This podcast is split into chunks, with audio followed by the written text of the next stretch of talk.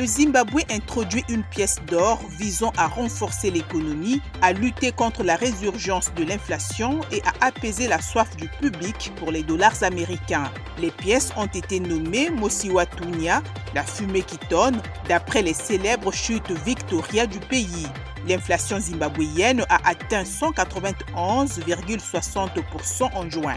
Le groupe pétro-gazier d'Algérie, Sonatrach, a annoncé dimanche que la livraison de gaz algérien vers l'Espagne via le gazoduc sous-marin Medgaz était momentanément suspendue en raison d'un incident qui s'est produit du côté espagnol. Les équipes techniques espagnoles sont à pied d'œuvre pour effectuer les réparations nécessaires et rétablir l'approvisionnement de l'Espagne en gaz dans les plus brefs délais, a ajouté la même source. Pour terminer, en Sierra Leone, le projet d'alimentation en eau et d'assainissement en milieu rural a permis d'augmenter de 13% l'accès à l'eau potable et de 3% l'assainissement de base pour environ 800 000 personnes.